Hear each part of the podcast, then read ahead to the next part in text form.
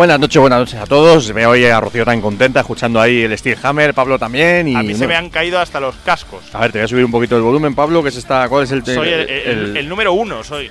el número uno, nada más y nada menos? Ahí está. Yo soy la dos. A ver, ahí estáis los dos un poquito más Yo arriba. soy la dos, la de los documentales, soy yo. hoy. sí, yo soy el de los bailes de José Luis Moreno.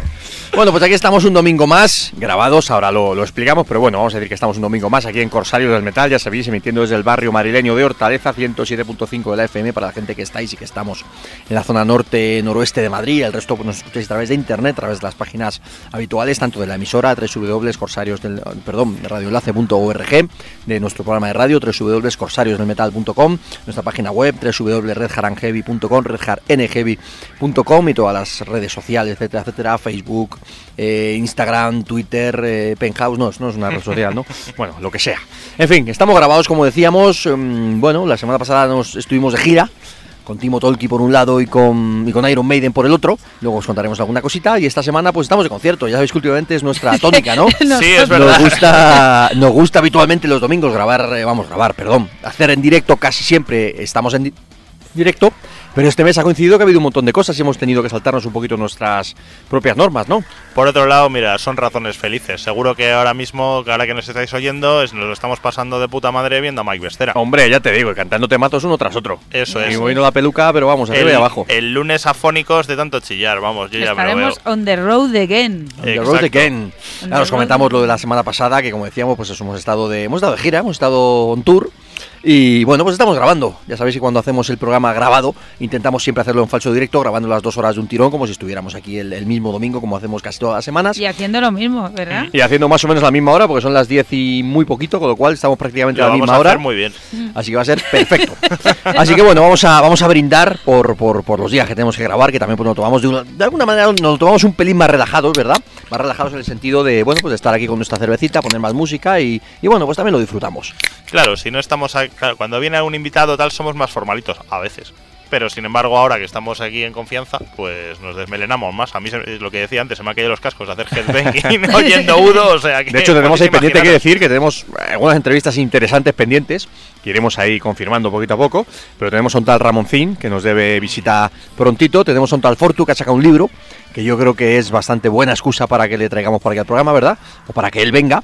Tenemos también a la gente de Third Dimension, que desde aquí les mandamos un abrazo, que se portaron súper bien el otro día con Timo Tolki y, y al final pues van a tocar el día 2 de junio Sí, en, presentando ellos su disco en, en Madrid. Yo creo que va a ser un buen momento también para tenerles por aquí, por fin Y que nos cuenten cosas y de que su nos nueva cuenten etapa. un montón de cosas y tenemos por ahí varias historias pendientes también por ahí por ahí detrás para entrevistas chulas interesantes pero hoy pues vamos a dedicar a otra cosa, ¿no? Hoy estamos más relajados, estamos grabando, estamos el miércoles por la noche, aunque ya decimos que nos estáis escuchando el domingo mientras nosotros estamos viendo a Michael Bestera, nosotros y esperamos que muchos, de, que muchos de vosotros, y. Tequila Sunrise, Tequila luego comentaremos ambas, ambas cosas y, y bueno, pues vamos a hacer un programa hoy, se nos ocurría con la excusa de Michael Bestera, un poquito de fondo, se nos ocurría, bueno, pues decir, hostia, es que está claro que a todos nos gusta Bruce Dickinson, Michael Kiske, eh, Rob Halford, eh, Sebastian Bach, yo que sé, Eric Adams, lo que sea, ¿no? Los cantantes de primera línea y conocidos, eh, vamos, de sobra, ¿no? Y por supuesto, los mejores del mundo, en este caso, los considerados top absolutamente, ¿no? Pero por debajo de ellos siempre ha habido, yo creo, en el heavy metal, sobre todo, una segunda división de cantantes absolutamente estratosféricos, maravillosos y con unas voces brutales al servicio de bandas, de discos, de proyectos absolutamente alucinantes que por lo que sea no han llegado a ese primer nivel y bueno, pues aquí nosotros en Corsario sabéis que una de las funciones que tenemos es la de hacer de ONG del metal y recuperar y rescatar estilos, mm, bandas, músicos, etcétera, etcétera, olvidados, olvidados entre comillas. Y eso nos ocurría, ¿por qué no? Darle cancha, darle un poquito de, de- de, pues eso, de, de cera a esos cantantes de segunda fila, segunda fila entre comillas, estamos hablando a nivel de éxito, que quizás no han, no han conseguido llegar a ese primer nivel o no se les consideran al nivel de eso, de Bruce Dickinson, de Rob Halford, etcétera, etcétera, pero que si el señor Michael Bestera, por ejemplo, y compañía no son de primer nivel, ¿no? Apague y vámonos. Es que ahí está Dios y luego los monaguillos, pero son todos, los santos y son todos igual de importantes. O el maestro ¿verdad? Ronnie James Dio y sus pupilos, ¿no? Claro. Hombre, algunos han tenido su, su momento cuando se suben ahí al carro de alguna banda grande o tal, pero luego sí, parece que poco a poco se los va tragando ahí el, el tiempo, ¿no? Cosa que además ahora es curioso, ya, ni- ya nadie tiene ni su, ni su momento. Estaba pensando, por ejemplo, yo al final no fui al, al bolo, pero el hombre este que venía con Stratovarius, Laivas se apellidaba. Mike Livas. Es Mike Livas. Sí. Bueno, Pues- Mike Livas es un chaval jovencito, ¿no? Pero hostia, como canta el colega. Claro, pero eso digamos que ese puesto que tiene ahora con Timo Tolki, igual hace tiempo le habría valido para, qué sé yo, mañana estar en una Sí, reunión en de Angra, qué sé yo, y pasado estaría en otra cosa, tal y cual, y podía. Ahora parece que se toca techo mucho antes, pero bueno, ¿qué se le va a hacer? Bueno, hoy el- el- el, eh, lo que queremos hoy comentar o expresar en el programa, o celebrar, o reivindicar, o en fin, homenajear lo que sea, es acordarnos de esos cantantes de, bueno, pues de toda la historia realmente, aunque en este caso al final siempre nos centramos un poquito quizás en los, en los 80, 90, ¿no? Primeros 90. Pero bueno, pues cantantes clásicos de un montón de bandas, de proyectos y demás que consideramos que no han, que no han obtenido, que no, o que no tienen el reconocimiento de, pues eso, de los, de los super grandes y que, y que creemos que hay que, que hay que, pues eso, que homenajear, que recuperar, que, volver a acordarnos de ellos y, que poner discazos, ya sea de sus bandas originales, de otros proyectos, de grupos eh, distintos de los que hayan estado, de discos un poquito también olvidados, ¿verdad? Que hemos traído un montón de material y acordarnos de ese montonazo de cantantes absolutamente gloriosos y tremendos, como pues eso, estamos hablando de, de Michael Becerra, estamos hablando de Johnny Gioeli, estamos hablando de James Rivera, estamos hablando de, de, de, Horn mismamente, estamos hablando de Bob Carley, yo qué sé, de, de- de todas las épocas, de todos los estilos, cantantes absolutamente espectaculares que por lo que sea pues no han llegado a la primerísima línea, ¿no? También Sí. es verdad que, hombre, tienen mucho carisma, evidentemente, pero es que hay gente que lo tiene tanto que como que les, les tapa un poco. O se tiene- Hay que tener varias cosas. Primero, cantas, vale. Pero además tienes que dar como una segunda cosa, eh, ofrecerle al público para que se quede con tu cara o que la líes o que hagas algo distinto. Mm. Y estos, la verdad que son bastante formalitos. Ah, hay, de, hay de comillas. todo, también hay, Y- que, también hay que estar, perdona, Roda, también hay que estar en la banda perfecta para También. ti. El- y en el momento Y perfecto. en el momento Exa- perfecto. eh, Son exacto. muchas cosas. O sea, es, el, es el, el ejemplo arquetípico de esto, pero pues como en la época, yo para mí Bruce Dickinson, entre la época de Samson y hasta más o menos el Peace of Mind, quizá vocalmente es como más me gusta, es su mejor época. En Samson ca- cantaba que te cagas, pero Samson no era Iron Maiden. Eh, pues ese es un poco también lo que muchas veces les ha fallado, les ha fallado a esta gente, creo yo. Por ejemplo, ahora- yo ahora me estoy acordando del señor Ripper Owens. Decir, hostia, es que si Ripper Owens, si hubiera sido al revés, es decir, si Ripper Owens hubiera empezado en una banda grande, a día de hoy sería uno de los gigantes. Pero claro, entró en Judas Priest en una época Entró en chunga, Judas en una, en o en una época un poquito complicada, con lo y- cual, pues bueno. Y luego entró en Judas Priest, pero tampoco aportó como su, su personalidad, entre comillas, digamos. Era sí, pero. Porque, por ejemplo, Brian Johnson entró en ACDC, pero supo lidiarlo bien y tranquilizarlos y crearse él mismo. Pero hay Ay, gente que no. Si lo de Reaper con Ingui hubiera salido bien. Ya, pero tampoco, es que. Ya, claro. Qué bueno. curiosidad que yo creo que hoy, no sé si va a ser curiosidad, casualidad o simplemente mero Vamos a hablar divertimento, mucho de Ingui, pero vamos a hablar mucho de todos los cantantes de Ingui, ¿no? Sí, yo lo estaba pensando mientras cogía los CDs, era en plan de, bueno, si es que todos, todos, todos los, bueno, muy buen ojo por su parte o por la de su management o lo que sea, pero es que la mayoría de Pero muy bien que- no los ha debido tratar. No, debe ser que no. Mira lo que contaba, como es este. Mar Mar- no, Mar, Mar- bueno, a Mar Boals, por ejemplo, nada más entrar, para, le obligaron a grabar un videoclip de un tema que no era de su voz y le pusieron una peluca. Pues ya, vam- vamos, em- No, estaba pensando en Goran Goran, Edman. El que grabó Eclipse, eso es. Que también lo mismo dice que le tiraban del pelo y que no sé qué. de- bueno, debía ser a Aquí en Madrid, es que no me acuerdo, en- vamos, estaba yo, le di un codazo bien dado, porque como que empezó a hacer un solo Ujú. Ingui y el otro como así bailando, como que se acercó en demasía y le arreó un codazo, yo me acuerdo del codazo que le dio. Que, Lo que no me acuerdo Que aquí el que manda soy yo, aquí el, el- y- y el aquí eje de las miradas soy yo. Sí, y delante de todo el mundo se quedó Y, la- tan y ancho, las miradas que le echaba a Dougie White cuando Sí. Dougie White ya estaba. Cuando Dougie White todavía era rubio, pero ya estaba hecho una mierda cantando. Y entonces le, le miraba como, ¿pero qué haces? Y bueno, no sé. En fin, no duró más allá de esa gira, claro. Bueno, oye, vamos a, a comentar también de todas formas para que la gente no se equivoque. En este caso nos vamos a centrar en, en cantantes internacionales. Alguno nacional vamos a, vamos a hablar, no por nada, sino porque, bueno, pues porque quizás hoy el programa va a ir por ahí, también porque tenemos dos horas y no nos daría tiempo también a hacer lo mismo con, con cantantes nacionales, que oye, también lo haremos, en, otro, haremos, en- en otro ¿no? momento, ¿no? Que por supuesto ha habido muchísimos cantantes de primerísima línea, más que reconocidos, Fortu, Juan Gallardo, en fin, lo que sea, pero luego también hemos tenido otros de segunda línea absolutamente fantásticos, otros que no han tenido la misma suerte, no tan conocidos, y bueno, pues también haremos en su momento el, recordatorio o el repaso, el homenaje, ¿no? Sí, estaría, estaría bien. Lo único que yo creo que los de aquí, a ver, tenemos que rascarnos más a él, estrujarnos más la neurona, porque los de aquí en general han triunfado en su banda, pues Fortuobus, etcétera, etcétera, aunque haya saltado Saratoga, tal. Pero yo no ha sido hasta hace bien poco, quizá por ejemplo a mí se me ocurre Ronnie Romero, que sí que estuvo en varias bandas antes de llegar a Lords of Black y ya, pues eso, dar el Del pelotazo, tal. Mm, pero no hay, no hay tanto, pues eso, no, voy a decir una palabra fea para definirlos. No hay tanto quizá mercenario que luego monte también su proyecto tal y cual. No, es- no hay tantos hasta la actualidad. ¿no? Hombre, Yo también creo. por una, por una razón muy sencilla, ¿no? Porque en España no se come de la aquí no música. se come de la música y fuera así, ¿no? Entonces fuera decía, bueno, si este no me paga lo que me lo que considero o este otro me, me hace una oferta por más pasta, me voy a otro sitio. Aquí no ocurría eso, ¿no? No. Pero bueno, ya lo haremos en su momento. Por eso hoy quizás nos vamos a centrar más en cantantes, pues eso, más internacionales, aunque alguna pincelada de cantantes nacionales meteremos en algún momento, pero sobre todo nos centraremos pues eso, en cantantes internacionales que nosotros consideramos que son absolutamente maravillosos. Luego hablaremos de un tal Thomas Redke. Uf, Mm. Living Misteria. Qué Sí. disco, qué voz, qué, qué- ¡buah! En fin. Que, que bueno, pues que consideramos que no han tenido el éxito o el reconocimiento que se merecen y hoy lo vamos a repasar, al menos a unos cuantos.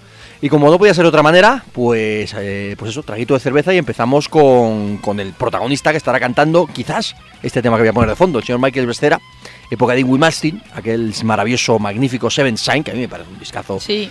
Tremendo de, de- de- de arriba abajo, de principio a los fin. últimos buenísimos, además. Luego tiene ahí un bajoncillo, remonta con Alchemy, pero ya este es el final de la, de la época De la buena época para mí. Ingrid, Esta y. Magnum Opus son- es el final de la mejor, mejor época. Efectivamente. Bueno, pues este disco se abría con un temazo que creo que es eh, uno de los que además de hecho lleva, lleva en el setlist el señor Michael Becerra, que se llama Never Die, que suena como un cañón y en fin, pues si este cantante no, no merece estar considerado como uno de los de primera línea, pues lo dicho, ¿no? Apague y vámonos. Así que lo dicho, esto es Never Die.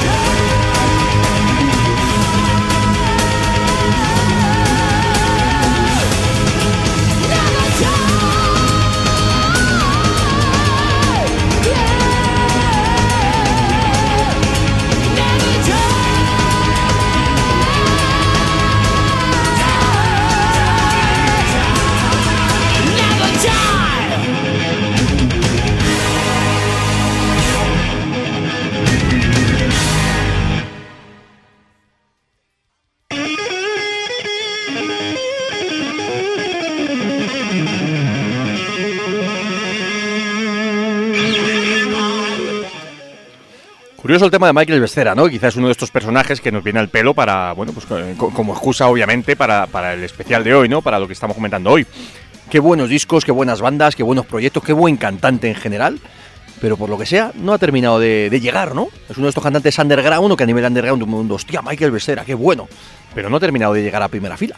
Y es curioso porque también a mí me da la, me da la impresión de que mm, como currante del metal, aparte de su talento, debe ser, parece un tío serio que trabaja, que trabaja hace bien. muchas cosas E- encima. Eso es, que tiene, bueno, pues eso, buenas, buenas ideas. Ha dirigido él, él, vamos a ver, el, su primerísimo proyecto en, en Obsession era, era el jefe.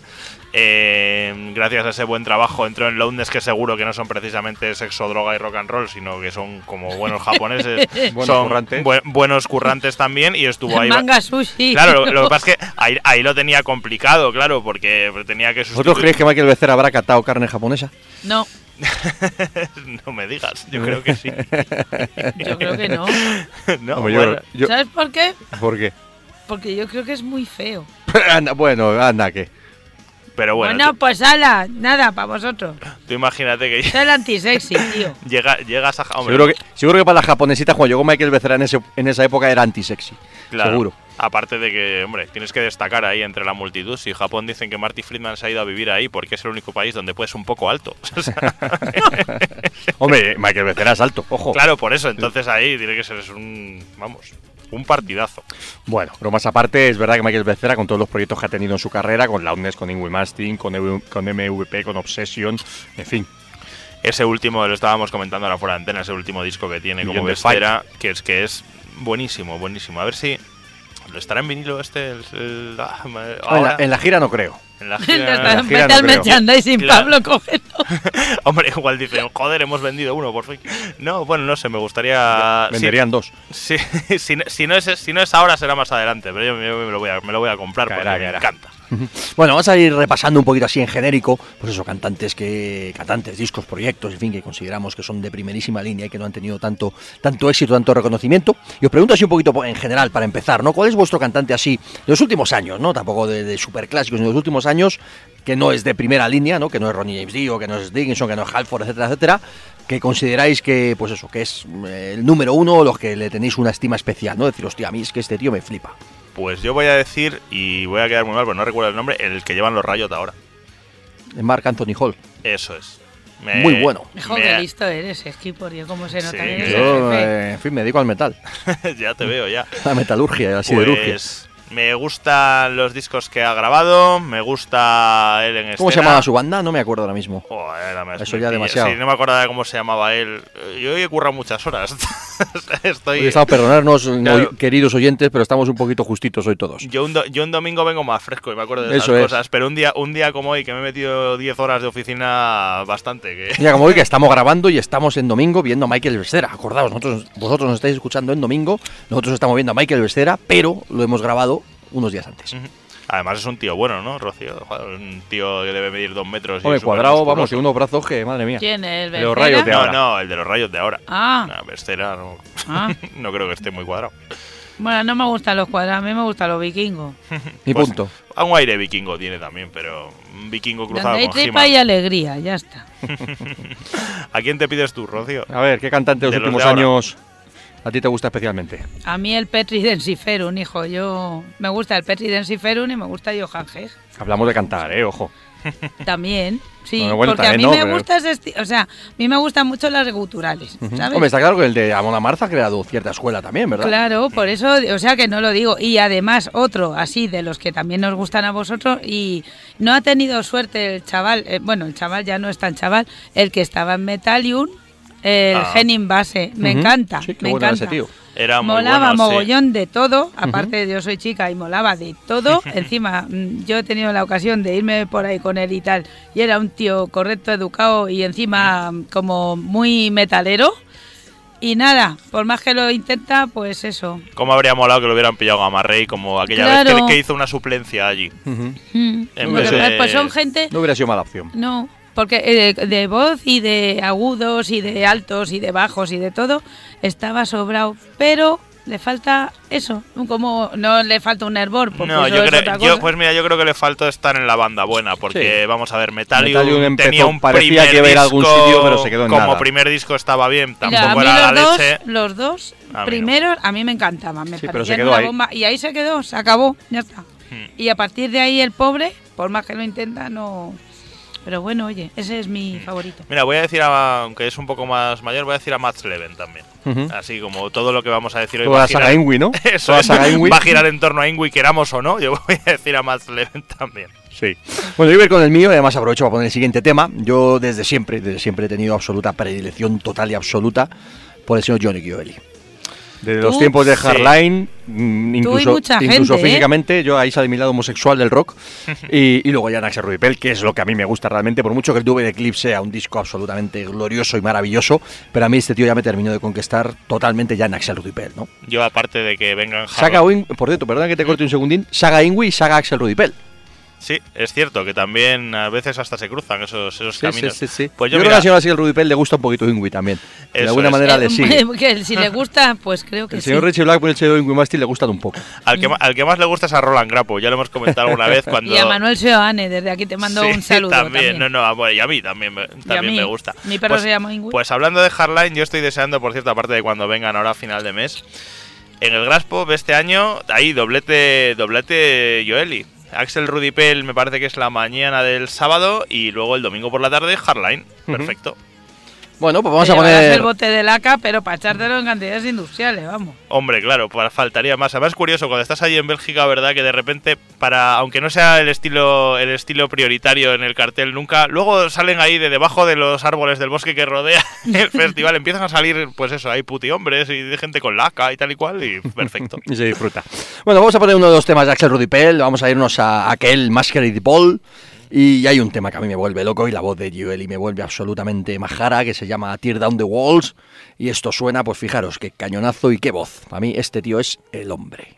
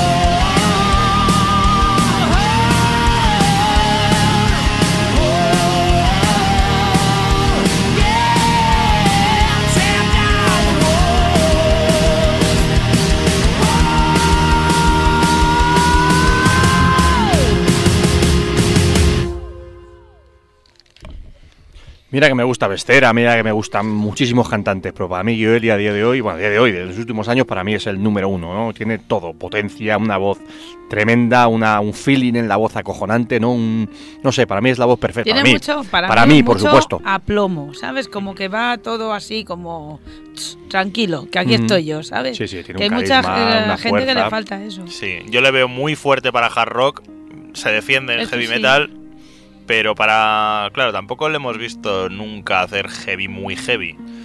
Ahí yo creo que coge, pero claro, bueno, tampoco va a tocar todos los palos porque a me dé la gana, claro. Pero Debería, ya. deber- debería todo el mundo, pero no a sé. los pies de Pablo, claro. Exacto, como, como hoy, soy, ya- hoy soy el número uno, micrófono número uno. Pero sí, en heavy metal le, vería- le veo yo un poquito más, más flojo. Cuando tiene que hacer las canciones de caña, bueno, yo el Rudy Pérez solo lo he visto aquella vez que vino a la arena. Pero cuando le tocaba hacer las canciones de Charlie Han, por ejemplo, yo ahí le veo más a Charlie, le veo más equilibrado entre hard rock y heavy metal. Le veo un poquito mejor y a Joely le veía un poquito más, bueno, vamos Este a ver, es- es- más flojo. Estamos hablando de, decir un eh, peor porque claro, pues eso, él te brilla más en un en un carrusel o en un Sense of Time, por ejemplo, algo así, para mi gusto. Hablamos de Charlie Han, ¿no? Luego hablaremos también de los Victory, de un Charlie Han primero y de un tal Toro García después. Joder, en algún momento García, llegaremos, llegaremos. malo era, tío. Ese Llegaremos. es otro, otro. Aquí los tengo, aquí los tengo. Aquí tenemos a los, a los Victory. Vamos a ir por. Ahora iremos igual, vamos enlazando un poquito ideas, ¿no? Y para poner el siguiente tema, vamos a ir. Seguimos un poquito con la con la familia Ingui, Vestera, etcétera, Axel Rudipel por otro lado. Y en este caso vamos a irnos a los Impeliteri, a los primeros Impeliteri, ¿no? Ese primer EP del señor Chris Impeliteri que años después, o poquito después, pues seguiría de manera bastante fiel con Rob Rock, que luego iremos a Rob Rock, por supuesto. Pero vamos a irnos a un clásico como es Graham Bonnet, que curiosamente cantó en este primer EP de Impeliteri de manera un poquito extraña, cuanto menos, ¿no? No sé. Supongo que por el amor de Impeliteri por Richie Blackmore, ¿no? Todo esto que estamos hablando de la conexión Ingui, Rainbow, etcétera, ¿no?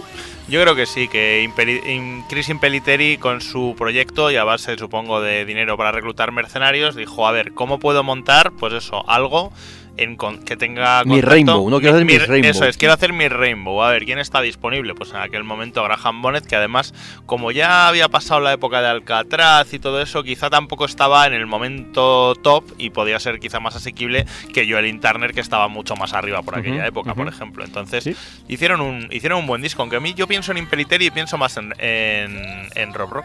Sí, porque además es curioso, ¿no? Porque este EP salió, no sé si fue a a finales de los a finales de los 80, fue año 88, 89. Sí, por ahí está, sí. Y luego estuvo tres o cuatro años parado y ya después volvió con Rob Rock años después, ¿no? Eso y ya es. fue quizá, además esto es un EP. Hmm. Sí, sí, sí, no, de- no dio para más. Se debieron dejar mucha- muchas pelas también para hacer el videoclip de Standing Line. Que Sí, no- está- no terminó de funcionar quizás. Eso es. En Japón se supone que es más grande. Bueno, y si nos ceñimos a la, a la propaganda que daban en el Rockfest el año pasado, Impeliteri en Estados Unidos sigue, llegando, sigue llenando arenas. Hombre, vamos a ver. De- con- depende de la cantidad No, de no, no, arena no, no, le no, no, pongas. no, ojito. El tema de Animetal, con Michael Bestera, con Rudy Sarzo y con Chris Claro. Peliteri, allí es muy grande. Eso, eso sí, pero vamos, mm, Impeliteri apartarán, apartarán el futbolín del bar de su pueblo para tocar. Bueno, en- bueno, supongo, yo ahí sé. no estoy tan de acuerdo, En, ¿eh? Ja- en Japón, yo creo que en Japón sí tienen un hueco. En Europa, chungo. ¿no? Aquí. En Europa, ya no digo, bueno, aquí. Aquí sí, Aquí, sí, bueno, aquí Ya veremos en el futuro. Aquí lo, aquí lo vimos en, aquí lo vimos en el Rockfest. Mm, bueno, pues estuvo, hicieron un conciertazo. Pero la, la popularidad, pues la gente conocía el Standing Line. Si es que cuando tocaron el Warrior, que debe ser la segunda más famosa, ya pues empezaban ya los ánimos a, a decaer. Entonces, bueno, pero aún así es una buenísima banda, muy, muy buenos Sí, discos.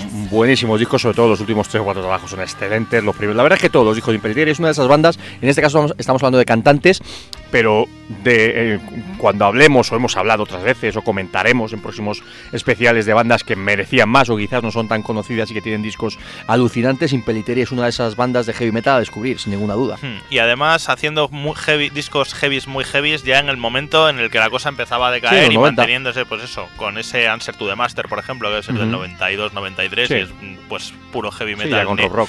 neoclásico mm, espectacular. Pero bueno, así somos. En este primer disco, en este EP, además, eh, contaba con una formación de lujo, ¿no? Contando con un tal Park Thorpe, batería de Mr. Big, que por aquel entonces sí era una banda totalmente grande y consolidada. Y por ejemplo, Wright, ¿no? De, de Docker, entre, entre otros. Quiet Riot también. Sí, sí, no, sí, desde, desde luego que Pasta había aquí detrás. apostó, apostar, se apostó fuerte por la banda. El, el vídeo ese que del de Starling Line que hablábamos está grabado en un edificio emblemático de, de, me parece que es del Chrysler, de Chicago, no sé qué, no sé, vamos. Y mola mucho además en la, en la azotea del edificio y tal. Pues bueno, no salió como, como parecía que iba a salir. Bueno, y hablando de cantante, que al final es de lo que estamos, de lo Sí, que es trata verdad. hoy, estamos hablando de Graham Bonnet, ¿no? Uno de esos cantantes que, bueno, pues igual, no ha sido considerado nunca de primera línea, pero un tío muy especial, con una voz súper particular y, por supuesto, con una imagen totalmente diferente. No es un tío que llegó, eh, que caló muy bien en todo el mundo, por tanto, por una voz, ya digo, muy potente, pero bastante diferente de lo que se, se estilaba en el heavy metal o en el hard rock por aquel entonces, porque Graham Bonnet no es un cantante ni de, De- agudos, ni de gritar, ni de. Es una voz de otra manera, ¿no? Totalmente diferente. Y, y luego es un tío que la imagen, lo hemos dicho muchísimas La veces, pero lo, lo seguimos llorar, reiterando, ¿eh? ¿no? Que el tío nunca tiene una imagen heavy, ni mucho menos. Es más, yo- creo que a mí no me gusta del todo, ¿eh? Del Porque eres muy heavy, Rocío. Claro. No, no, es que yo soy muy heavy y cuando me lo encontré en los Rainbow con ese pelo y con esa cara y con ese le faltaba el traje de chaqueta, yo a mí me ha costado, todavía me cuesta ¿eh? y después de verle en España las dos últimas veces ya me cuesta del todo. Oye, y hablando de cosas de cantantes, si viene al pelo, luego en otoño viene Michael Schenker Ujú. con, como con cantantes de todas las épocas. Sí. Viene Con ahí esa, con- Con Gary Robbie, Barden, con Con Macaulay, nuestro amigo con Rafi Camino. y tal. Escenario Santander en octubre, ahí voy a estar yo, vamos. La Riviera, Eh, 27 de mayo. Sí. Eso es, y en la Riviera con Macaulay, ¿no? No se 27, llama 27 de mayo. Y Con luego, Hardline y con, en fin, Crazy Leaks, etcétera. eso es, y luego Ese des- día es el Lacas verano, Metal. Festival. Hombre, por supuesto, me voy a poner yo mi camiseta de X del Crazy Nights Tour blanca que se me ven los pezones, que ahora flipar. Bueno, vamos a poner uno de los temas de- del Standing Line de Impeliteri y seguimos, pues eso, recuperando, redescubriendo, acordándonos de cantantes absolutamente maravillosos. Vamos a ir, hemos por ahí preparado, entonces ahora que estamos hablando del señor Impeliteri, pues yo creo que vamos a poner ese Standing Line, ¿no? Uno de los temas más famosos, de los más conocidos y el tema que abre el disco. Así que vamos con ello, esto es Standing Line y seguimos con más buenísimos cantantes.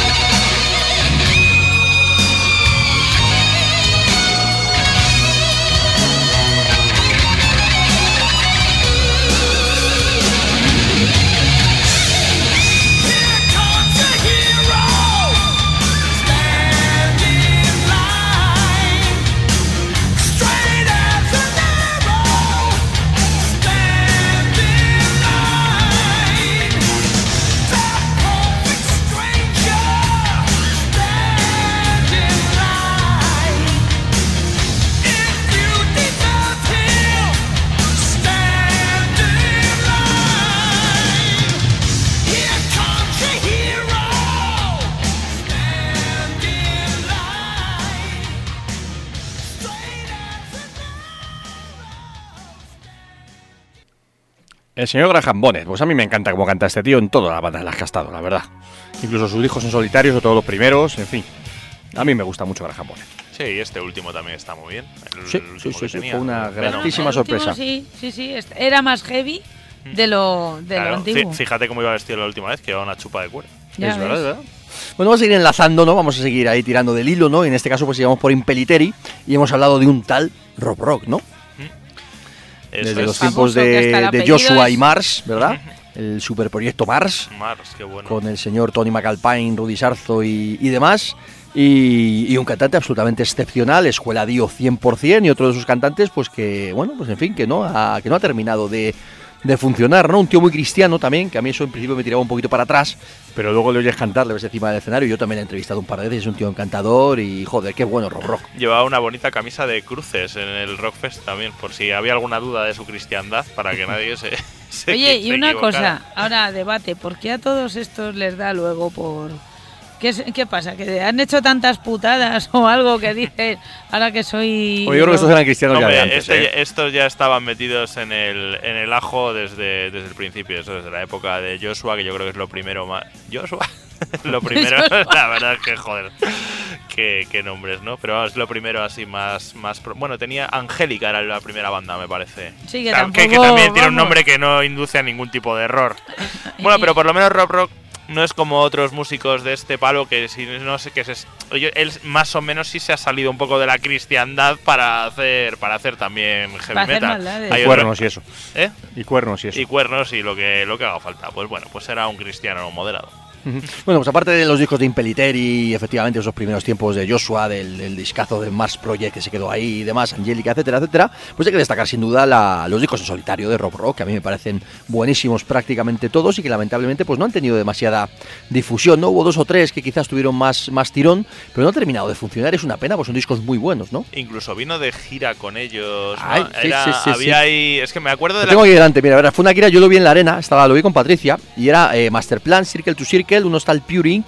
y Rock Rock. Yo me acuerdo de la Cuatro bandas. La publicidad era algo así como. como Cuatro una- ases. Eso es, cuatro ases, molaba. Yo no fui, no fui al concierto, ¿eh? Sí, pero sí. me, acuerdo, me acuerdo de la publicidad en las paredes de la nave industrial Ujú. aquella de la Tarfe. Sí. Me acuerdo y pensé, mira qué chulo. Fue en la arena y de hecho yo ahí entrevisté a Rob Rock la primera vez y me acuerdo de ver a Masterplan y en fin, el Circle to Circle con, con Zack Stevens ahí a la cabeza. Fue un conciertazo, no, no, estaba, no había demasiada gente, a lo mejor habría por aquel entonces 200 personas en la arena o algo así, pero fue una de esas giras curiosas y peculiares que, que, bueno, pues que estuvieron muy bien.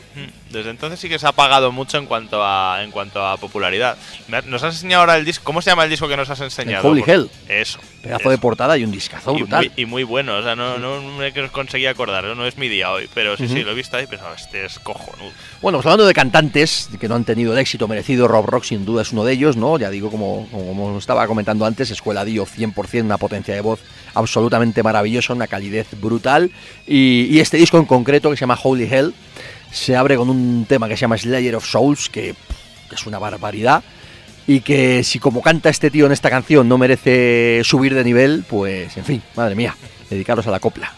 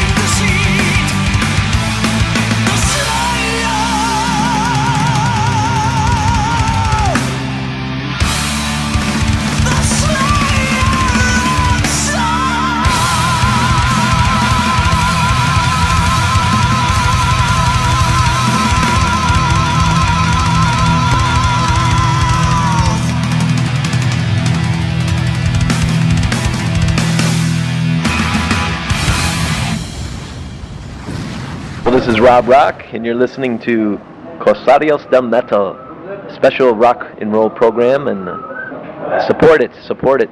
Keep the metal alive. Keep the metal alive. Eso me ha gustado. No ese, sa- dice. ese saludo se grabó precisamente en los camerinos de la sala arena. Soy ahí un poquito de fondo ahí. Bueno, vamos a pasar, vamos a irnos a. Vamos a ir por el lado cristiano. Vamos a irnos quizá. En este caso, no sé, ahora me, ahora me decís vosotros si estáis de acuerdo, si entra en la categoría de cantantes que no han merecido. O, vamos, que no están al primer nivel, en el primer nivel o que no han tenido el reconocimiento merecido. Yo estoy ahí eh, dudando, ¿no? Por un lado, es uno de los cantantes 100% legendarios y míticos, pero yo creo que no ha conseguido el reconocimiento que merece. Estamos hablando del señor Michael Sweet. Sí, sí lo tiene. Fíjate, había pensado. ¿no? Yo estoy ahí en medio, ¿no? Había- yo había pensado en, tra- en traer en traer un, un disco, luego al final he optado, he optado por otras cosas. Yo creo que, que sí que lo ha sí que lo ha conseguido. O sea, sobre todo, digamos. ¿Qué hago? ¿No lo pongo? ¿Eh? No lo- por no lo ponemos. A mí me encanta. Sobre todo eso, desde que cuentan con él para, para lo de Boston y todo esto, pues ahí se nota, ahí digamos es cuando yo le veo entrando en, el, en la idea que tenemos para el programa para el programa de hoy. En Striper, pues un, ah, un puto crack, puto crack desde el principio. Y luego en Estados Unidos se come, aparte, muchas giras, muchas cosas. También es verdad que. Hay mucho trabajo de productor también, Claro, temas de country o sea, en. Nashville. Sí, tiene él su proyecto en solitario también, no, no, sí. Sus discos moñas en solitario, efectivamente. Sí, sus actividades varias, moñas en solitario también. Bueno, pues está claro que a nivel de cantantes, ¿no? De cantantes de primerísima línea, pues no sé si, pues efectivamente, no ha llegado nunca al nivel de consideración de un Rock Halford, de un Bruce Dickinson, de un Pero porque Eric esa Adams gente y lo lo que que, he sea. comentado, que tiene además algo más, ¿sabes? Pero es que este pobre. Pues, Hombre, pero Michael Sweet, si, si Michael Sweet no tiene algo más, pues, Bueno, en, mi- en- en- en mi yo- opinión, no sé. Yo creo que en este caso le, le penaliza y oye, a mí me encantan Striper, ¿eh? Porque de hecho lo que había pensado en traer eran las maquetas de Striper como se llamaban los Rock Regime. Pero bueno, en cualquier caso, en- le penaliza la fricada. La fricada de que ser. Striper sean, bueno, pues eso, el grupo cristiano por excelencia. Yo creo que eso a nivel de popularidad le ha, le ha jodido. Y que le sentaban las mallas como un tiro. Ah, eso Bueno, mola. yo creo que más que las mallas el peinado y el maquillaje. Eso mola, todo En eso fin. está bien. Bueno, pues yo soy súper fan de Michael Sweet, soy súper fan de Striper y yo creo que en un programa de cantantes que, pues al menos en mi opinión en este caso, vosotros lo corroboráis o no, pero al menos en mi opinión no ha, no ha conseguido el estatus que, que merece. Para mí eh, Michael Sweet está, vamos, top absolutamente. Para mí top 5, top 10 de cantantes, de los mejores cantantes de la historia, sin ninguna duda. Y Con lo cual, en desde forma ese... a día de hoy, Sí, además, y cosa muy en que no forma, pueden decir muy en forma. Así que desde ese punto de vista, para mí, cantante infravalorado y entra en el programa. Dicho esto, vamos a poner uno de los primeros temas, quizá uno de los no tan conocidos, pero en los que su voz estaba poderosa, potente, aguda y que llevaba a todos los sitios. Y además un temazo de heavy metal como nos gusta, que se llama Loud and Clear, que suena pues así de bien. Clear! Scream! Shout! Loud and clear! Clear!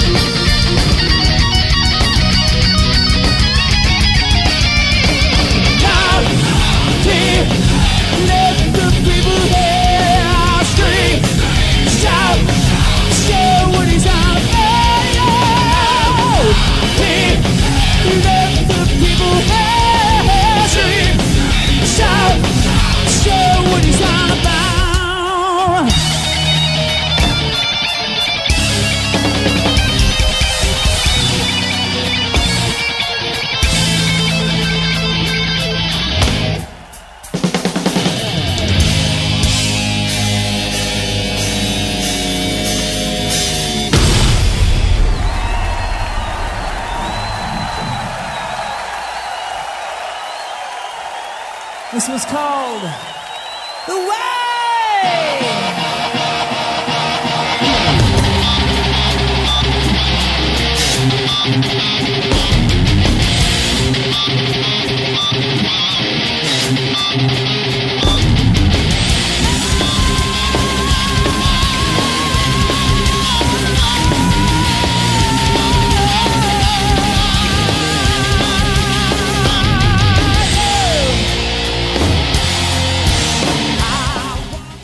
A mí de Striper me gusta todo.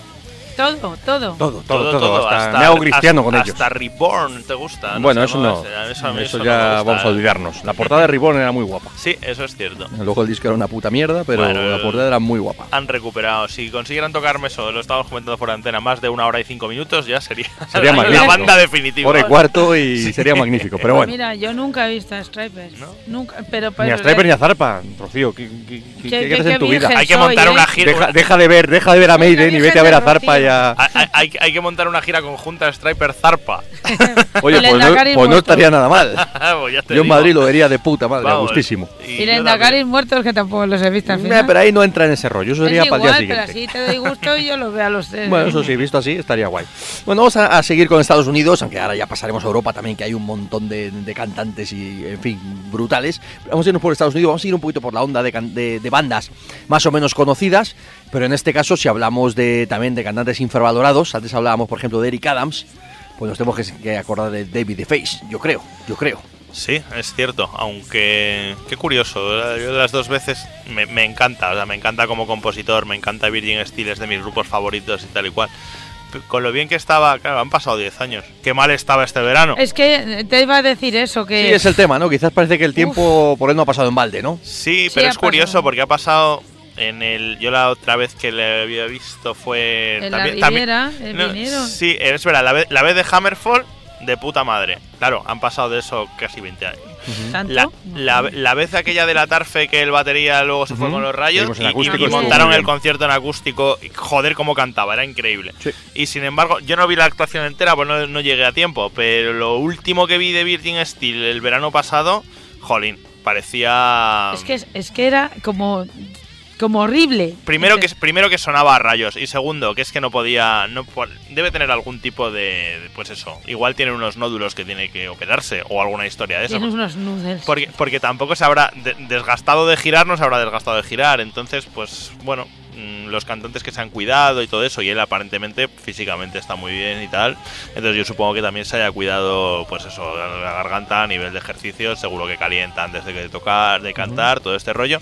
Pero es que no, no, no podía, y si no puedes sacar adelante un concierto que debía tener mm, 40 No, minutos, ¿no? y- Más o menos. por ahí. mm, Con lo, grande, con lo grande que es, este- que iba a decir que ha sido, ¿no? Con lo grande que es este, este hombre. Pero bueno, es lo que. Bueno, es bajito pero grande. Sí, eso es, es muy bajito. Bueno, pues vamos a, a rememorar un poquito, eh, siguiendo con la temática del programa, aparte de la, la actualidad de, de David Face o de Virgin Steel, pero a nivel histórico, uno de esos cantantes que yo creo que sin duda entra 100% en la categoría que estamos comentando del programa, ¿no? Es que son esos, esos primeros trabajos y además especialmente a, a, a nivel vocal, el Virgin Steel, el Virgin Steel 2, por ejemplo, los dos primeros, Ujú. los dos primeros discos, con la voz quizá no tan, no tan controlada, ¿no? Pero haciendo, hay incluso en alguna reedición, me parece que es del Book of Barney o alguno de, alguno de estos como rareza, sale haciendo el, algún tema de Deep Purple, es el Child in Time o algo, o algo así, y está en la como si lo, como si hubiera venido a Corsarios del Metal New York en su época y está ahí con su con su acústica haciendo pues eso imitando a Ian Gillan pues sin ningún tipo de trucaje porque claro la situación no lo permite así cuando era joven increíble increíble. Hay un vídeo también por ahí que es eh, una actuación en Nueva York que además el vídeo es para verlo porque en medio eligen a Miss Nueva York Metal 84 o algo así salen ahí un montón de chicas vestidas de Tarzán y ellos también van en aquella época con, con pieles y todo y todo este rollo lo mismo un directo es una pena que está grabado solo con una cámara claro es como desde un pal anfiteatro no pero a un, a un nivel toca, no sé, Barn de Sun o cualquiera de estas, llegando a los agudos y superándolos. Luego, cuando ya las producciones en Virgin Steel son más serias, pues es todavía mejor. O sea, ya ha pasado la época de Nobel Savage o cuando llega Age of Consent, por ejemplo, yo creo que será ahí el, el culmen de, de, lo, de, lo, bien que. Además, debió, debió, yo creo, formarse con algún tipo de, de profesor, etcétera, Sí, para modular, para modular clásico. mejor, dar, dar toda, no, no solo explotar el super agudo que tenía, sino, digamos, completar el registro, pudiendo dar absolutamente cualquier nota. Yo creo que es un hombre que estará en cuatro, casi quizá cinco octavas. Entonces es, bueno, pues fantástico.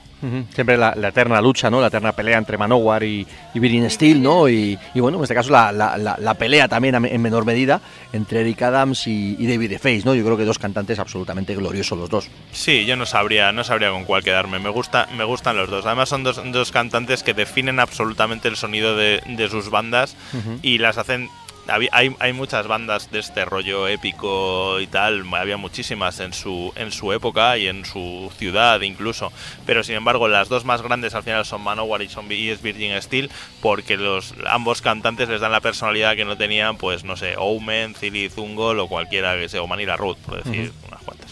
Bueno, vamos a irnos al primer Marriage of Heaven and Hell, of Heaven and Hell, hay buenísimos temas ahí, pero vamos a poner, por ejemplo, el Blood and Gasoline, que tiene una voz muy guapa y, bueno, pues escuchamos el que para nosotros es uno de esos cantantes que, que queremos, que son de primera línea y que no han terminado de tener el reconocimiento que merecían, el señor David Face.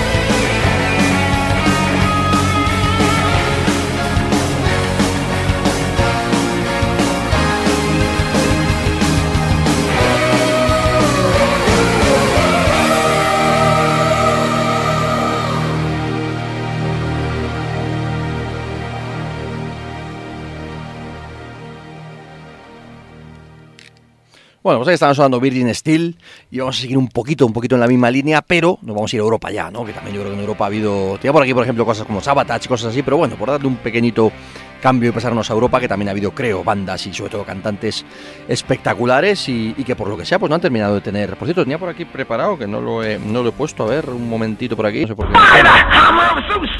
This is David DeFay from Burden Steel, and you are listening to Cosarios del Metal, the home of true metal in your area. Hail, wail, and listen. Yow! ¿Qué le Ahí, pasa ahí a ese está. señor? aquí, te- aquí tenía la voz bien todavía, ¿eh? ¿Qué Es- le pasa esto a fue en Granada, en Atafe. Sí. Aparte de que By the Sus es el- va a ser mi nuevo Buenos Días a partir de ahora. en fin. Bueno, pues como decía, vamos a pasar a Europa, ¿no? Que también, pues un montón de bandas eh, interesantes y un montón de cantantes espectaculares. Y vamos a empezar, si os parece, por el, vamos a ver, en el sentido de cantantes infravalorados, ha habido muchos, o hay muchos, o cantantes que deberían de haber tenido más, más importancia, ¿no? Pero para mí hay uno que es el, el number one total, ¿no? Estoy hablando del señor Tomás Redke y los Heaven's Gate. Sí, sí, sí, muy, muy, muy bueno. Mira, en esa línea podríamos apuntar también a. Eh, eh, es el Cow, que es el de el que estuvo en un disco de Scanner, estuvo en algún disco de Angel Dust. Es que es un Ujú. cantante muy parecido. La verdad es que no había pensado yo en eso. Pero sí, sí, eh, quizá, quizá, mm, bueno, pues tan- tanto Heaven's Gate como, como él como cantante está un, un escalón por encima de la mayoría en el todo este rollo del, del power metal clásico y, del, y del actual. Sale con Avantasia ahora, ¿no? Es lo que te iba a decir, Este que hombre. mucha gente no lo sabe, pero Tomás Redke actualmente es uno de los coristas de Avantasia. Tanto en Y- los discos como, como, en los, como en los directos. Y qué cosas, ¿eh? Y Tobias Sammet será uno de los cantantes. Es que Avantasia nunca me he quedado a verlos cuando he tenido ocasión, la verdad. Y luego Tobias ¿Que no será uno de los cantantes principales. No. No, porque no me, no me gusta. Madre del amor hermoso. ¿Este tío quién es? No ¿Y sé. ¿Quién es este tío, Rocío? Le echamos a los leones. No, si yo vamos a ver si, si me parece me parece Me muy parece bien. bien. Me pa- no, me parece bien, pero mira, las ocasiones que yo he tenido de ver a Vantasia, así de memoria, han sido verles tocar después de, me parece, en el Hellfest, después de Kiss o de Def Leppard, algo así, anda. Pues fue el show de tres horas y fue espectacular. Mm, Tres horas las que tardé yo en volver antes. Eh, luego, cuando vinieron aquí la, la vez de. mm, La vez de esta. Coño, al, no, al Sonisphere, al Sonisphere. Ah. Pues mira, yo después. Tres de, horas. Yo después de ver a Megadeth, a mí no me apetece no, ver no, a- fue el de una hora y a- a media. o así. Avantasia. Aunque mira, ahora que lo pienso, yo he visto a Avantasia también. La primera vez que vino a España, cuando vinieron solo el- los dos Dead Guy y tocaron con Beethoven R en aquella fiesta de la, de la heavy rock, ahora que lo pienso. Claro, no tenía mucho Eh, yo que también ver. estaba allí. Sí, ¿verdad? Y que fue un concierto de bus lamentable también. Pero eso no fue Avantasia, eso era como músicos de Guy. Ahí, a- si busco la entrada, pone Avantasia. No, yo no, creo, no, no, era el, el, el Tobias Sammet y el Jens, este, Sí, guitarra pero, alto. Pero de- tocaron. de- to- tocaron eh, Hombre, tocarían la de Avantasia, que en ese momento era eso, el pues, super hit. Pues era Avantasia. Bueno, Pues, pero no es Avantasia. No. no. se compone de músicos invitados. Si no pueden no. invitar a los Beethoven R. sí, pues- al Fortu Sí, pero no. y a los Amset. Joder, que- y, y a otros que se llamaban Clepsidra. Es verdad, Clepsidra. Clepsidra vinieron al, al- al programa, eran amigos de Fer. Vinieron al programa un par de veces y, y fue la primera banda que hizo un acústico con Corsarios. Mm. Lo Clepsidra sepas. tenía un rollo a lo Leice que. Sí, sí, sí, que, hombre, no estaba. Una banda interesante que fue la primera que hizo un acústico con Corsarios. Fíjate. Que lo sepas. Dato histórico. Bueno, pues hablando de Heaven's Gate, una de esas bandas, pues eso, si hablamos de bandas infravaloradas, siempre será una de mis primerísimas elecciones y a nivel de cantante. Yo, desde que era un crío, la primera vez que yo escuché Heaven's Gate, a mí se me dio toda la vuelta, ¿no? Yo decía, hostia, ¿esto qué es? ¿no? A mí me, que me gustaba, por supuesto, Rob Halford, que me gustaba David the Face, que me gustaba Eric Adams, y de repente escuché a este tío, al Thomas Redke, y digo, pero madre mía, ¿quién es este tío? ¿Quién es esta banda? ¿Cómo mola este grupo? ¿Por qué este grupo no es, no sé, por qué no están tocando este grupo en las ventas? No sé, no, no, no lo entendía, ¿no? De teloneros de lo Y no sé, pues años después al final se quedó pues como una de esas bandas de segunda fila que lamentablemente no han te- me, me- me pasó por ejemplo igual que con Pretty Mace, aunque Pretty Mace sí han sido o fueron más grandes, ¿no? Pero Incluso a día de hoy Se mantienen a un eh, nivel más alto. Es verdad que siempre han estado como... Sí, un eh, peldaño o sea, por debajo, sin- ¿no? Sin interrupción, pero, pero siempre Claro, hay- yo, pues yo con Heaven's Gate no lo entendía. Para mí era la puta hostia todos los discos, el cantante, la banda. Me parecía la hostia y yo decía, ¿cómo esta banda no es tan grande como Halloween o Ray? No lo entendía. Es que también, mira, siguiendo la analogía con Pretty Mates, Pretty Mates tiene, poniéndonos súper exigentes, tiene muchos más discos buenos, pero Pretty Mates tienen tres discos de la polla. Y Heaven's Gate de la... tienen uno y medio. De- Bueno. ponien- poni- vamos a ver, poniéndonos súper exigentes. Dos y medio, tres. Sí, bueno, pero ya, ya tienen menos que, que, que Pretty Mates, creo yo. Bueno, pues vamos a poner el, el gran disco de, de- de Heaven's Gate, que es el Living Hysteria. Y hablando de cantantes, hablando de canciones y de formas de cantar, que a mí ya digo que me volvió absolutamente loco desde la primera vez, pues había un tema que se llama Neverending Fire, que a mí me dejó patidifuso completamente. Y lo sigo escuchando a día de hoy, me sigue pareciendo alucinante que este tío no sea considerado, pues eso, el puto amo, igual que en su momento Ralph Shippers, o en fin. Pues un corista de bandas. Corista de Fantasia, pues este tío antes de ser corista de Fantasia cantaba, bueno, Heaven's Gate, por si, ah, siguiendo con la Fantasia, por si alguien está despistado. Había un tal Sasa Páez, que los de Avantasia, los de Avantasia dirán, hostia, ¿este tío de dónde ha salido? Pues es que el tal Sasa Páez era el compositor, guitarrista y jefe de los tal Heaven's Gate, así que yo creo que tampoco Y- debía y ser malo, alguno ¿no? más por ahí también. Sí, sí, pero bueno, era Heaven's Gate. Y de repente a la mierda Heaven's Gate para hacer Avantasia. Estoy con Pablo, que le dé por culo Avantasia. Más Claro Heaven's que Gate. sí. Yo cuando ponga Heaven's Gate en el lugar de Fantasia iré. Efectivamente. Pues lo dicho, esto es Neverending Fire y retomamos la idea. Si hablamos de cantantes que merecerían mucho más, este, vamos, top 10, no, top, top 3. Toma red que Heaven's Gate y esto es Neverending Fire.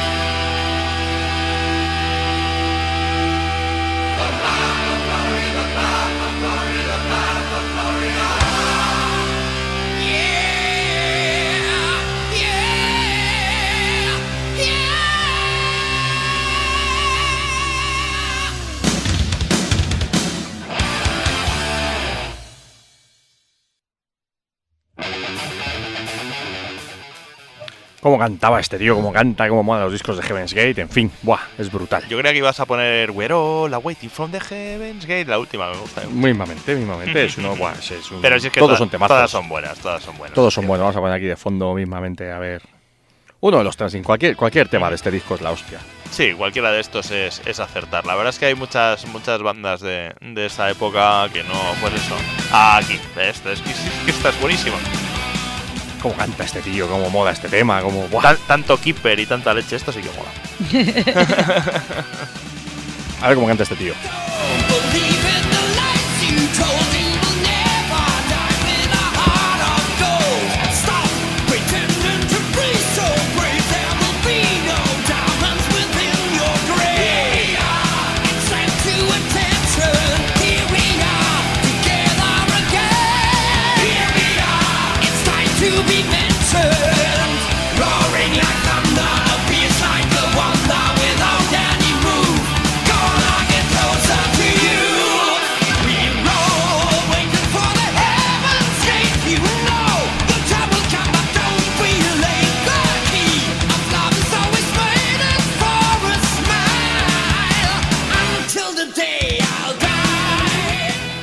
Sasha Páez, queremos la puta reunión de Heaven's Gate ya. Tanto avantaje, tanta mierda, hombre. Pues creo que va a esperar porque. que ya has ganado es- pasta Sí. suficiente. Ahora algo por amor al arte, joder. Claro, joder, en fin. Bueno, Vamos a ir con Europa, vamos a irnos con otra banda más o menos aparecida y vamos a irnos a- al lado femenino. No hemos puesto chicas todavía. Y hoy, fíjate, mirando entre los CDs, me acordaba de un disco, me acordaba de una banda que tenía una tía que cantaba un huevo, que además por aquel entonces era la mujer del señor Alexi Lailo, de Chile ¡Hombre! hablando de Kim. Kimberly. Kimberly Gross. Kim. Y esta piba cantaba un huevo, era medio japo, medio coreana, Era medio europea, no sé, medio, finesa, era como medio Sí, asiática decía, finesa. yo estuve con ella en, en Era muy pequeñita. Macumba, era muy pequeñita, pero era, o sea, era súper atractiva, súper oriental y tal. Decía, yo eh, soy de Helsinki, y tú diciendo, ya, ¿sabes? Era graciosísima. Era, ah, y tenía dos discazos, Sí. los tengo yo en casa. Una banda que, que eso, que sacaron un par de discos espectaculares Sí. y que parecía que Sí. iban a ir a tope, pero por lo que sea, pues no. Se no. pegó con Alexis Laiho, se acabó. Y se acabó.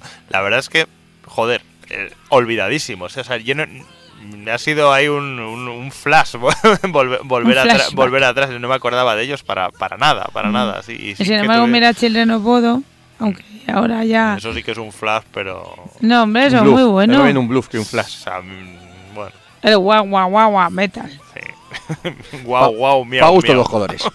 Bueno, Guaya, la, guaya. pues la señorita Kimberly Gross aportó una, bueno, pues unas voces mm, totalmente heavy, totalmente agudas y, y casi cerca del, del black metal, ya casi, ¿no? En, un- en unos agudos tremendos, una fuerza espectacular y un, un rollo que la verdad es que pues no ha habido muchas cantantes que, bueno, cantando igual que esta tía, con tanta Mm. fuerza, con tanta agresividad y con tanta energía, ¿no? Quizás, ahora ya podemos hablar, claro que sí, de, de, de Alicia, de Arcanime y cosas así, pero quizás... Pero en otro estilo. Pero otro ya. estilo, más gutural, efectivamente, ¿no? A nivel de heavy metal, realmente mm, cañero, duro, agresivo, eh, tan agudo como este, no ha habido muchos cantantes.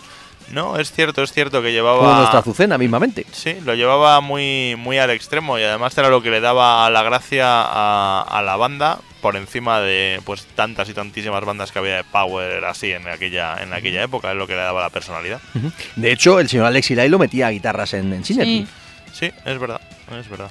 Bueno, vamos a escuchar el. Estamos aquí hablando del, del Suicide of My Side, un disco que a mí me gustaba muchísimo y que se abría con un cañonazo que se llama I Spit on Your Grave, que cada vez que lo vuelvo a escuchar me da una energía increíble, ¿no? Y las voces son alucinantes. Lo escuchamos, lo, lo recordamos. Sí, por favor. Dale, Venga. dale.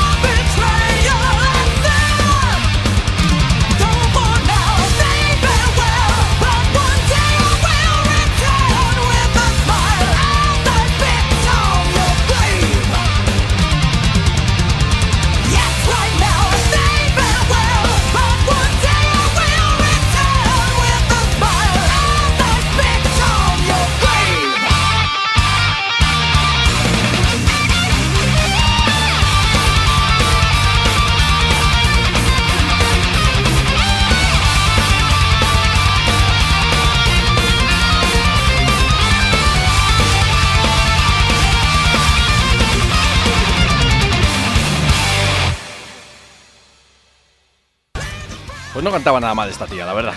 Cantaba muy bien. Lo que- escenario tenía rollo. Lo que yo no me acordaba era lo que se parecía a Children of Bodom esto, la verdad. Sí, sí, sí, hombre, claro, el guitarrista era, Sí, era sí, sí. Alexi Lailo y, y compositor por aquel entonces. Era como su proyecto heavy, por decirlo así. Bueno, vamos a irnos, vamos a pasarnos a un- solo una pequeñita pasada a España. No le vamos a dar hoy mucha caña a España, pero bueno, yo sí me. Ya que nos acordábamos de, de Synergy, por ejemplo, y demás, pues sí que es verdad que por aquella época salieron unas cuantas bandas en nuestro país con cantantes muy, muy interesantes. Y está claro que yo, al menos en mi opinión, ¿eh? ahora me decís, yo creo que había uno por encima de todos, ¿no? Que es el señor Cano de Centinela. Sí, estaba, estaba en un momento. Yo no, no he vuelto a ver a Centinela después de, de esa época, la verdad. Hombre, él, No, él- yo sí le he visto. pero- él siempre, estaba, bien, ¿eh? él- él siempre ha estado cantando de puta madre. Sí, sí, pues sí, la verdad es que sí, estaba, estaba casi por, por encima de por encima de cualquiera. Muy, pues eso, muy ángeles de infierno, muy Judas, pues fenomenal. Está claro aquí en España, pues como decíamos al principio del programa, ¿no? Por supuesto, pues tenemos a los super cantantes, ¿no? Sobre todo, pues a, a los clásicos como Fortu, como, como Juan Gallardo, etcétera, etcétera. Y ya en años más, más cercanos, pues obviamente tenemos ahí la, la escuela Leo, ¿no? Leo, Tete Leo, y en fin, y otros cantantes, pues que, pues bueno, pues que lo han ido haciendo muy bien y que han tenido voces fantásticas. Yo, por ejemplo, me acuerdo de, bueno, me acuerdo, yo siempre destaco, por ejemplo, al señor eh, Ignacio Prieto, que a mí me Sí. parece un cantante brutal. En su momento, cuando estaba bien, está claro que José Andrea era un cantante brutal. Luego nos puede gustar más o menos, pero como cantante era espectacular. Por supuesto, Patricia Tapia, dentro de lo pequeñita que es y en todos los estilos que ha cantado, pues un 10. Hombre, José Andrea, lo, un- lo único que en su por, por poner una, una pega, así como llegaba a unas notas, en su buen momento llegaba a unas notas muy altas y tal, pero el vocalizar no era, no tenía una dicción ahí súper guay que se entendiera muy muy bien lo que decía. Es lo único que, la única pega que yo le puedo poner a su época clásica poniéndolos un poco pijotas.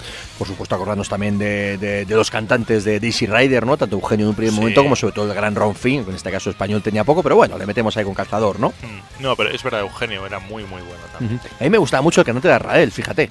Manuel se llamaba. Sí. También era un tío que me gustaba mogollón. No, y oye, mira, en, nunca ha sido una banda de referencia, pero en, en Ankara, este Pacho. Pacho lo hacía, lo hacía y lo hace, lo hace muy bien también en este, en este rollo. Y yo, por supuesto, siempre me acordaré y me seguiré acordando, ¿no? En todas las épocas clásicas, obviamente, del Gran Serpa, obviamente, y, y de José Luis Jiménez. No sé, lo estoy escuchando Topo, me acordaba y decía, joder, cómo canta este cabrón. Pues yo voy a decir. En otro estilo, pero, pero en fin. Pues yo, yo, mira, de, de- de clásicos, y ahora si queréis me tiráis, pues eso, a las latas y las patatas a la cabeza. Pero, oye, eh, Pancho en Bella Bestia, vale, era un falsete súper exagerado. Bueno, pero como nivel de cantante era algo diferente que no había en este país. Eso es, pero, pero es que joder, es, era muy bueno, era muy bueno. Es verdad que mm, supongo que a cualquier profesor de música de conservatorio le sangrarán los oídos solo de ver el destrozo que era, que era aquello a nivel, a nivel técnico. Pero joder, aún así. es que eso hay que hacerlo. Sí, ¿sabes? no, no, hay que tener e- ese. Hombre, sí. también Udo y Brian Johnson y etcétera, Sí, etcétera. todo el mundo puede- También que- Rosendo canta como yo, Sí, bueno, pero Rosendo no es un cantante, no mezclemos conceptos. Claro, Bueno. No, pero vamos, es, es pero canta. de, de verdad y aún siendo tal, es el falsete más potente que yo he conocido en el, heavy- en el heavy metal. Pues también ¿no? yo tengo que romper una lanza por David Valera, alias Pitufo Valpurgis. Sí, sí, sí, Porque Ah, es es, un. Es, yo, Desde de verdad, tiempos y de no peloteo, una es a el día de King hoy. Diamond español. Ya está. Hala. Sí, sí, sí. ¿A que sí? Una, una- muchísima Aparte que es un frontman y te ríes y hace de todo, pero es que como cantante me parece muy bueno. O nuestro amigo cantante de Valdemar.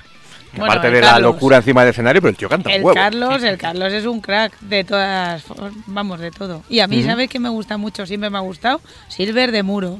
Me parece que es un tío que está infravalorado, fíjate. Bueno, sí, fue un cantante aquí, fue, fue uno de nuestros cantantes duros con diferencia. No había un cantante pero así ya tampoco no en aquel cantante momento. duro, es que yo le he visto cantarse el Stargazer, que es una, un, un tema muy complicado, y el tío sale con nota tirando por arriba, ¿sabes? O sea. O David Rotten de Abulse, que es un tío que, que canta en una- unas tesituras que aquí en este país no se han cantado nunca. No, ni fuera. Es que es el, el que mejor lo hace de todos, me Y, encanta. y hay que saber hacerlo. Eso. Y es muy complicado. Bueno, vamos a poner un poquito como antes de que Pablo se nos muera, que le pegue ahí un traguito a la. Ha- hablando de guturales, me entran gatos. Claro, bueno, bueno, que no sabes hacer culturales, Pablo, tú eras más de agudos. Exacto. Bueno, vamos a poner como muestra un botón, como siempre decimos, vamos a poner un poquito de centinela, vamos a escuchar al que nosotros queremos también, que ha sido uno de los mejores cantantes de este país y que bueno, pues que tampoco ha sido exactamente considerado como número uno o algo parecido, que al menos yo creo que, que- que merecería más, más reconocimiento, ¿no? Este es el señor Cano, esto es Centinela y esto se llama Desde el Infierno.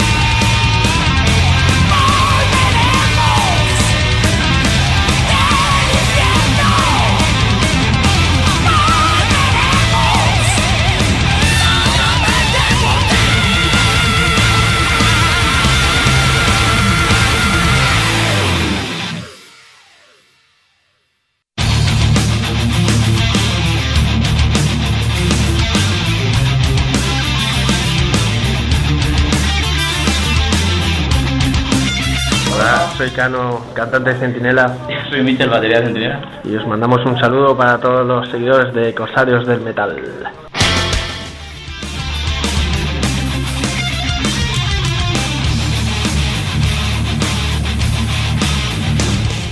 Bueno, pues ahí estamos escuchando Centinela. Y se me ha ocurrido poner, ya que estábamos un poco en esa, en esa onda, yo, yo hoy mirando en casa también, mirando discos, ¿no? Igual de cantantes que a mí siempre me han, me han gustado muchísimo, ¿no? Y me han, bueno, me, me han influenciado dentro de lo que me puede influenciar en el sentido de, de- de- escuchar música, no de cantar en este caso, ¿no? Y me acordaba de Rata Blanca. A mí siempre me gustó mucho Adrián el, Barilari. el concierto de Rockfest. Bueno, fue una pasada. Vamos, que no les había visto, por, pero porque no me surgió nunca. Pero es ¿Cómo que no había visto a Rata Blanca? Pero Rocío, tú la más heavy del mundo que ha visto más conciertos del mundo y no has visto a Rata Blanca, no has visto a Zarpa, no has visto a Striper. Pero ¿cómo? ¿Pero esto cómo es? Porque yo soy una heavy de Pues tú pastel. solo has ido a ver a Maiden, claro. Claro, Y luego, ¿y el resto qué? Ni al, ni al Endacari muertos. tampoco. Yo tampoco he visto a Lendacaris muertos. Uy, no me dejasteis entrar. el día que lo veáis, el día que lo veáis. Asquerosos. En fin. Pues Rata Blanca es una muy buena opción también. Yo creo que además cuando les vemos aquí nos sorprende porque al final su popularidad es en España es también la que es, pero es una banda muy grande. En pues eso, en realidad, en realidad, en realidad es una banda de estadios. Entonces, claro, tú ves una banda de estadios, ya sea en una sala, ya sea, bueno, pues en un Rockfest que también está muy bien y, y, y es muy grande. Como ese gusta. día que fue el Loudness, que también me Sí. impresionaron muchísimo y más, sobre todo a nivel vocal el señor japonés. El Minoru Menara, ¿no? ¿Cómo sí, es? es que como nunca lo digo bien, por eso he dicho... eh, Minoru sí, lo otro yo no sé decirlo. Minara creo que sí. pues entre los Loudness y esto, vaya lección de cantar y de saber estar y de... de No, no, de bandas que han sido o que son gigantescas y que aquí en España, pues lamentablemente no se les ha reconocido o no se les tiene eh, al, al mismo nivel que ellos tienen en sus países de origen, ¿no? Son Eso bandas es. tal Loudness en Japón o en, o en Asia en general y, y Rata Blanca en Argentina en particular y en Sudamérica en Sí, general son bandas Muy gigantes. grandes también, muy, muy grandes. O sea, desde de, los- de las pocas. Se, se veían poleras de Mago de Oz y de, y de Rata Blanca. Eran las únicas camisetas heavies que yo vi, digamos, mm, por la calle, ¿no? Gente que- con, la, con la que te cruzabas. A nivel de cantante, en este caso, hombre, ellos empezaron con un cantante que además, fíjate, a mí me gusta mucho la voz del primer disco de Saúl Blanche, pero está claro que, que Adrián Barilari es otra cosa, ¿no? O era Sí. otra cosa. Yo recuerdo una entrevista en Discocross a Rata Blanca que me gusta, me gustó la definición y todavía me acuerdo, ya han pasado muchos años, ¿no? Pero de- decía, decía Walter Jardino que es que Saúl era un cantante más filoso. Filoso, claro, pues tiene un rollo más Rob Halford al final. Y luego Barilari, pues es completamente Dickinson hasta en el flequillo. Sí, yo decía eso, ¿no? Que siempre ha sido un Bruce Dickinson en pequeñito, ¿no? Hmm. Muy, Muy, muy- gran admirador de Bruce Dickinson, con una voz espectacular, pero con un rollo muy chulo, ¿no? En la voz, en la imagen, en- encima del escenario. Un tío muy cercano, además. Sí, sí, sí. sí un tío muy da- agradable. Da gusto, da gusto verles. Es una pena que sean tan caros y difíciles de ver aquí Ujú. que al final no han Son- venido. son caros. Bueno, más que caros en el sentido de, claro, que Sí. tienes que traer la banda de son- Argentina, Sí, ¿no? no, no, Entonces, es el bueno, la verdad es que sí, yo decía caros en lo, en lo difícil que es verles, pero también que son caros en todos, en todos los aspectos. Pero todas las veces que han venido además han dejado buen, buen sabor de Sí, boca. sí. y- les hemos visto unas cuantas veces aquí en España. Hemos tenido suerte, hemos tenido suerte porque eh, sal- El- mira, el recuerdo en Caracol, en la arena. salvo aquella vez que subió a cantar el Mono Burgos y luego subió a cantar Dougie White y aquello ya se estaba subiendo demasiada gente a cantar.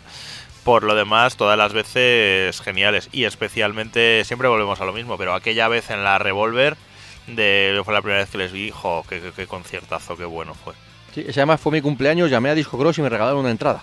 Y yo entré por exactamente por la, de la misma manera, llamando por teléfono y... Suplantando tu y me- identidad porque tu cumpleaños no es el día. No, pero yo acerté, no me acuerdo qué pregunta, chorra, estaba chupado. Pero qué concertazo, ¿Cómo nos lo pasamos? Sí. En fin. Bueno, vamos a poner un poquito de Rata Blanca. Vamos a poner un disco. Bueno, tengo por aquí el de El Camino del Fuego, que a mí es un disco que me, que me gustó mucho, un disco un tanto más actual. Y había un tema que se llama La canción del guerrero, que a mí me gusta muchísimo y que la voz de Barilari en este tema, pues es una pasada. Así que vamos a escucharla y seguimos, pues eso, reconociéndole todos los méritos del mundo a los cantantes que consideramos que merecen más atención. Adrián Barilari y esto es El Camino del Fuego.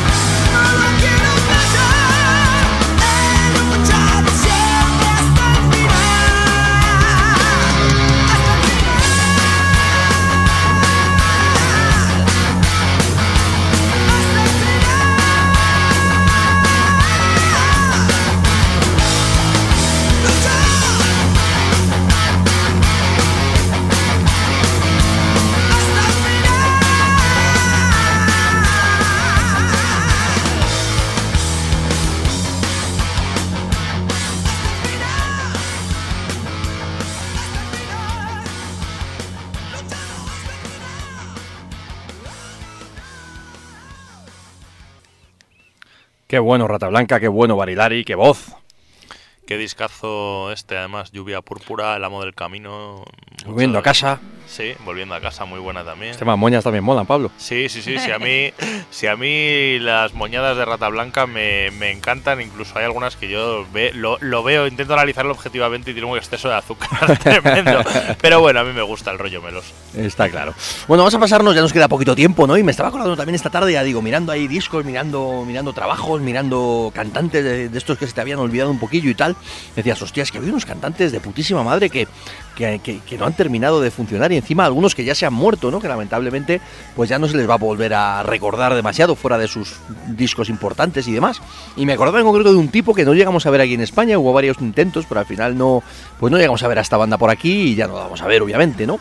Estoy hablando del Crimson Glory, del señor Midnight. Sí, sí, sí, es una, es una pena porque yo me arrepiento mucho de no haber, de no haber ido, haber tenido la posibilidad, ya que aquí como efectivamente se intentó, pero no, no pudo ser, porque claro, la con poder de convocatoria y el caché pues chocaban el uno con el otro. Pero me arrepiento mucho. O sea, me, me- mira, me pasó con los dos muy en la misma época, con Loudness y con Crimson Glory. Vinieron a Europa después de no sé cuántos mil años, no fui a ninguno de los dos. Loudness se ha podido arreglar, afortunadamente, Crimson Glory ya no tiene remedio pero habría, me habría encantado verles. Es uno de mis grupos preferidos. Los dos primeros discos son, son tremendos. Y, y en parte es por. Bueno, son, do- son dos cosas, ¿no? Son las guitarras de Ben Jackson, se llama, que era el compositor principal. Y, Y luego, John Drennan y Ben Jackson. eso es. Y luego, pues eso, la voz de Midnight, que es increíble. Tengo un DVD pirata que se llama. ah, no, no me acuerdo cómo se llama. Es un, es un vídeo que iba a ser oficial, no se distribuyó, pero al final se ha filtrado y, y ahí está de la gira de Transcendence, grabado profesionalmente. Y es que en directo era igual de bueno, es muy cabrón. Era un tío que a nivel de adicciones pues no era muy sano Era muy precisamente bueno y, y lamentablemente Sí, pues era su, era su punto y fuerte. lamentablemente pues ya no está por aquí. Sí, eso es, murió. No se cuidaba, no estaba muy bien de la cabeza y lamentablemente pues fue una mezcla explosiva que no funcionó. De, de ahí salen, de esa locura también salen temas, eso como los Reflection, por ejemplo, y tal, que es prácticamente él recitando y, Y bueno, una banda que además con el con el, todo el rollo de ir enmascarados, pero enmascarados bien, mola, Ujú. mola mucho y tenían un rollo un rollo muy muy especial. Merecieron, no es que merecieran más, es que estos sí que merecían todo. Sí, la verdad es que en ese momento fueron Queen's Rage, con todo me- merecimiento también, que, que nadie me, me malinterprete, los que se llevaron toda la gloria, ¿no? Y quizás pues por debajo, pues tanto los Face Warning como Crimson Glory y alguna otra banda por ahí, pues también hubieran merecido un poquito más, ¿no? Y a nivel de cantante, pues igual, no vamos a desmerecer ni mucho menos a Jeff Tate por aquella época, pero yo creo que Midnight estaba por encima. Sí, sí, sí, sí, sin duda. O sea, el, el tema del agudo imposible G of Tate no lo tiene. Nunca, nunca lo ha tenido, vamos. Sin embargo, Midnight sí lo, sí lo tenía.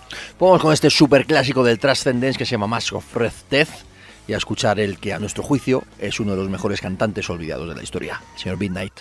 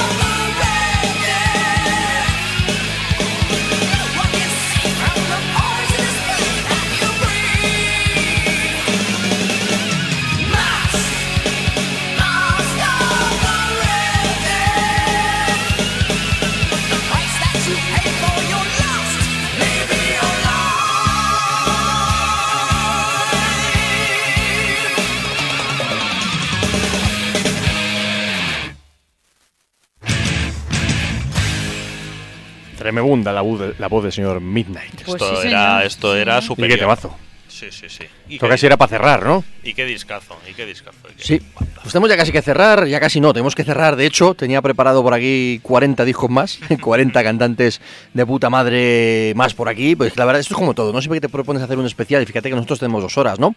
De repasar cualquier estilo, Claro, cualquier historia, cualquier lo que fuera, ¿no? Al final te- nos quedan fuera tantas cosas. Sí, Mira, sí. el Matthew Barlow de Eister, que es un Otro grande. Pero otro grandísimo, que era la de Dios y terminó de taxista, no, de policía, De policía, en- policía. De policía en Nueva York deteniendo malos porque es que... Y sin embargo luego sí se han comido algo, no A mucho. A pesar de traer mil CDs, luego estás aquí se te ocurren ahí más, más gente, pues eso, como, como Michael Voss, como Tommy Hart, por ejemplo, también, así de alemanes los dos. No sé, es que hay tantas, tantos, tantos muy buenos. Yo me acordaba de- del señor Tony Harnell, de TNT. De Es TNT.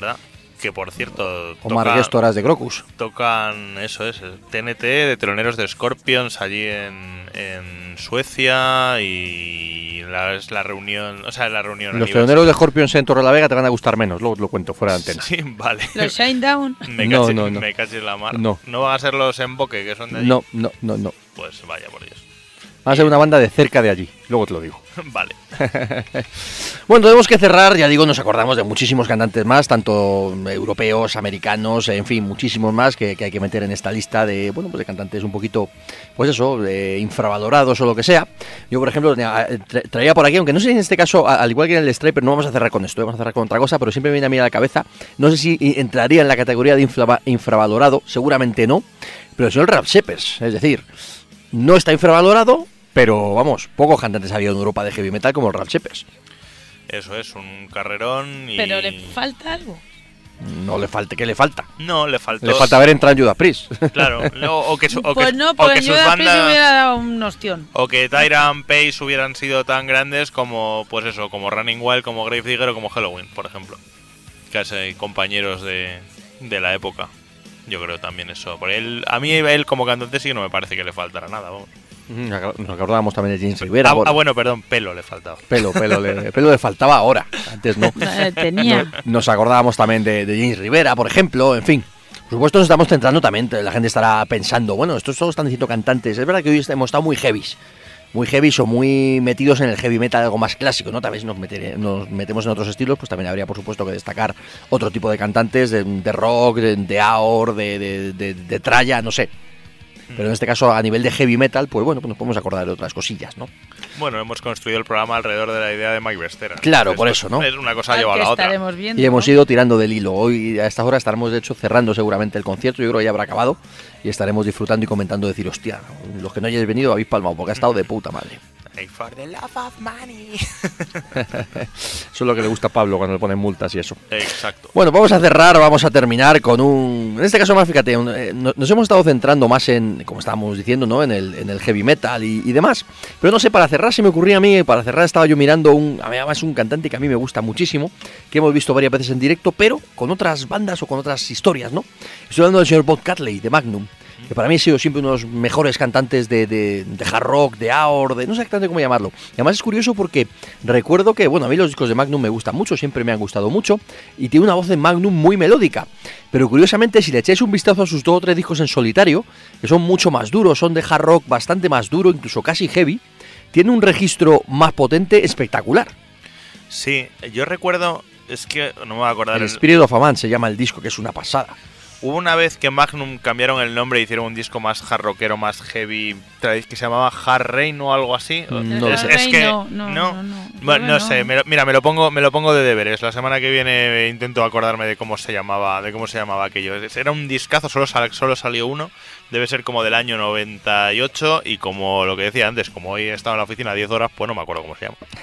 bueno, pues el señor Bob le hemos visto también eh, pues en los últimos tiempos con Avantasia, ¿no? dándole esa toque, ese toquecito de clase, de elegancia y una voz portentosa.